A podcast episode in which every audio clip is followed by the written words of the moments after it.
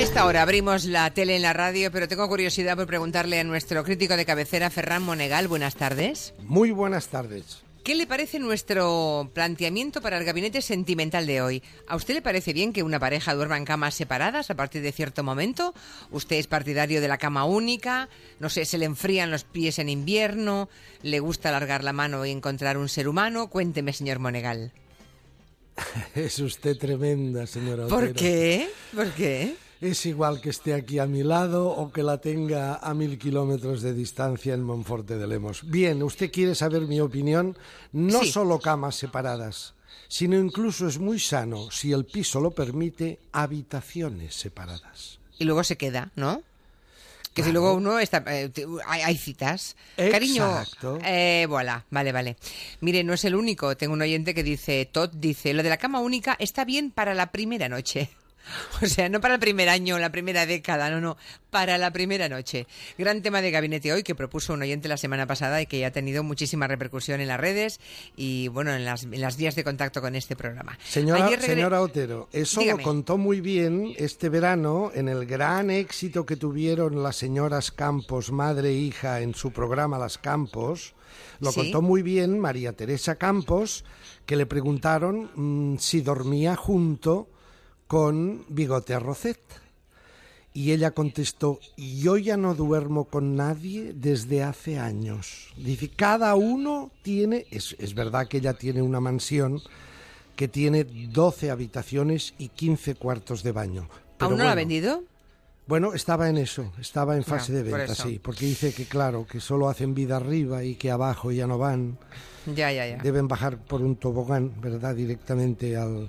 Cuando dice garaje. arriba o abajo se refiere a, la, A la a- casa. a los puntos cardinales de la casa. Bien. Exacto.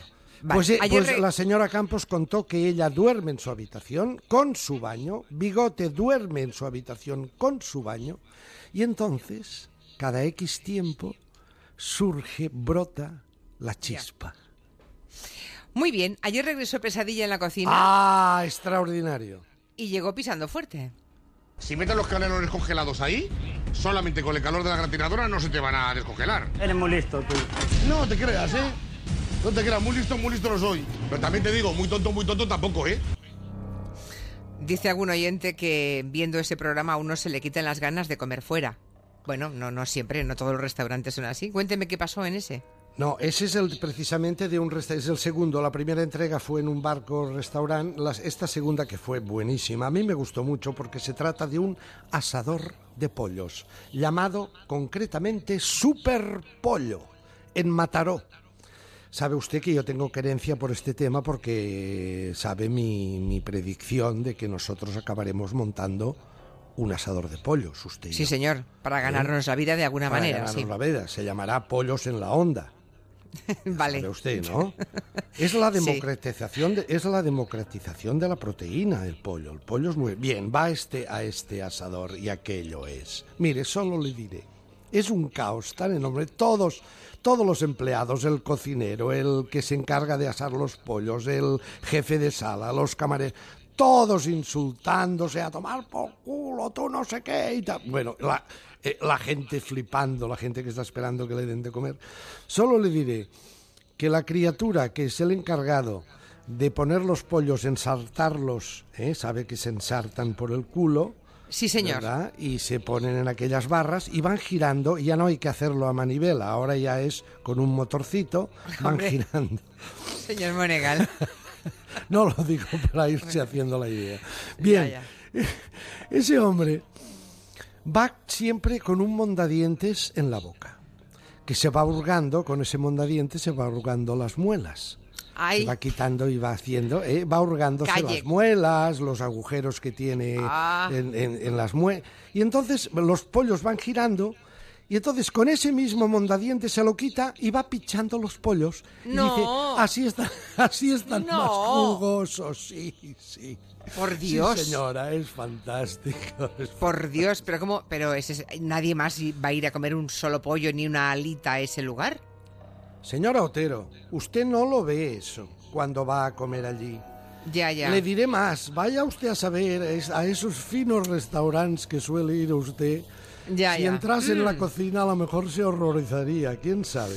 Por eso, No. me gustan, por eso me gustan tantísimo esos restaurantes donde la cocina está a la vista de, de los clientes, de los comensales.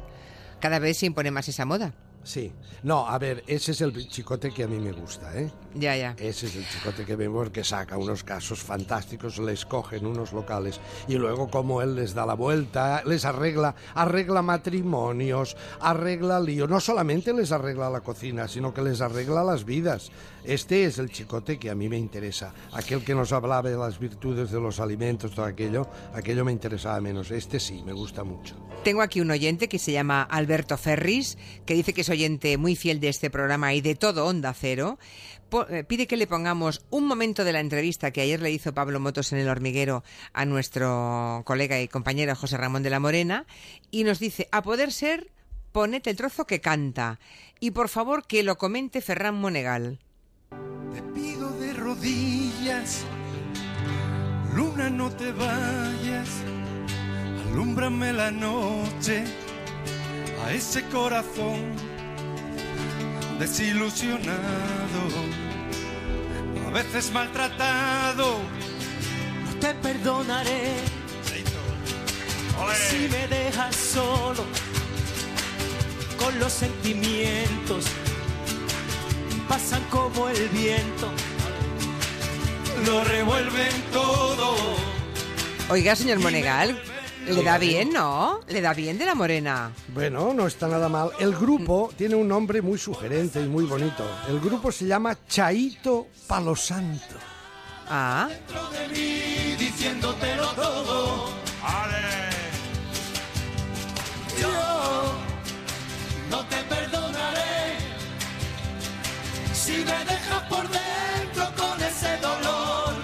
¿Cómo vio de la Morena? O sea, no estaba él solo, ese, los coros de fondo son del grupo. Ahora entiendo, porque es Sí. que esto suena, Sí, sí. suena muy profesional, vamos, como para Chaito. subirse a un escenario. Chaito Palo Santo. No, a ver, eh, eso es una entrevista eh, propia de las sinergias de la cadena.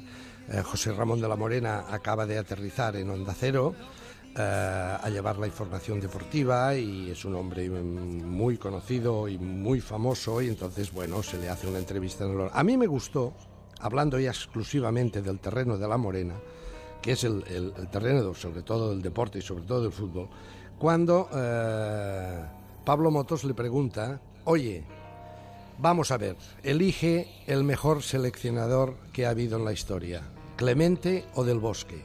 Y dice del Bosque. Se ha cabreado Clemente. ¿Qué Ya ha mandado, sí, ya ha mandado tweets. Hombre, ¿Sabe pues hasta, hasta yo que no entiendo de fútbol, eh, solo por lo que en las vitrinas ha conseguido depositar de la selección española Vicente del Bosque en comparación con Clemente, solo por eso ya me parece una obviedad. Pero, insisto, es la opinión de una profana, ¿eh? de una na- nada experta en materia futbolística. Clemente ha contestado en un tuit y ha dicho, yo también he conocido muy buenos periodistas, ninguno de ellos de la Morena. Caray, caray, qué buen rollito. Bueno, No, pero es inteligente la estrategia de José Ramón de la Morena, porque es una manera también de calentar, de calentar el tema y de hablar y de que haya un tuit y de... eh, está bien, eh, el juego de la televisión es esto. Hablando de juegos de televisión, ¿sabe usted que ha habido una redactora que fue despedida o cesó en su cargo, una redactora de Gran Hermano que ha empezado, le han empezado a hacer entrevistas, yo lo he leído en el portal Blooper, ¿no? di- diciendo que todo lo que hacen en Gran Hermano, eso de expulsar a uno y meter a otro, todo eso lo hacen como estrategia cuando ven que les caen las audiencias. Hombre, Y- Qué sorpresa, ¿verdad? eso, exacto, yo le diría a esta estimable redactora, que se llama Suárez, creo que se llama, sí, Suárez, Sara Suárez, creo, eh, yo le diría que no, en fin, que no nos descubre nada nuevo. Es decir, el gran hermano va a golpe de audiencia y si ven que tal, pues meten a Jorge Berrocal, quien, quien me pone la pierna encima, y si ven que decae esto, pues meten ahí un lío y bueno, es esta, esta es la historia. Por cierto, ah, ya, Monegal. estamos en viernes. Cuidado. ¿Y? Sí, solamente un pequeño repaso de alguna serie. Por ejemplo, la- lo que acaba de surgir, que es muy entretenido, El Mar de Plástico. Mar de Plástico le dije que Belén López, la gran actriz Belén López, que hace el papel de Marta, ya en el primer capítulo de esta segunda temporada la matan. Se acabó Belén López, se acabó Marta, muy a pesar mío. Ya. Pero ahora ya le buscan a Rodolfo Sancho, ya le buscan que hay una criatura muy pintoresca, ya le hablé del año, el año pasado, una criatura guapísima que se llama Lola, que es la actriz Nia de la Rubia, que es gitana y además guardia civil. Tremendo, ¿eh? Gitana y picoleta, a la vez. Sí. Una combinación imposible, ¿no? Una para, combinación- para Federico García Lorca, por ejemplo. Fantástica. Pues ya están los. Ella bebe los vientos por él. Ella, cada vez que Rodolfo Sancho se pasea por la comisaría, se empieza a derretir. Y bueno, yo creo que aquí nacerá una historia muy potente. La iremos contando a medida que surja, a ver si no se equivoca, señor Monegal. Que tenga muy buen fin de semana. Cuídese. Un fuerte abrazo. Nos veremos el lunes. Sí, el lunes ya mm, estaré de vuelta. Abandonaré mi queridísimo Onda Cero Monforte. Adiós. Un abrazo.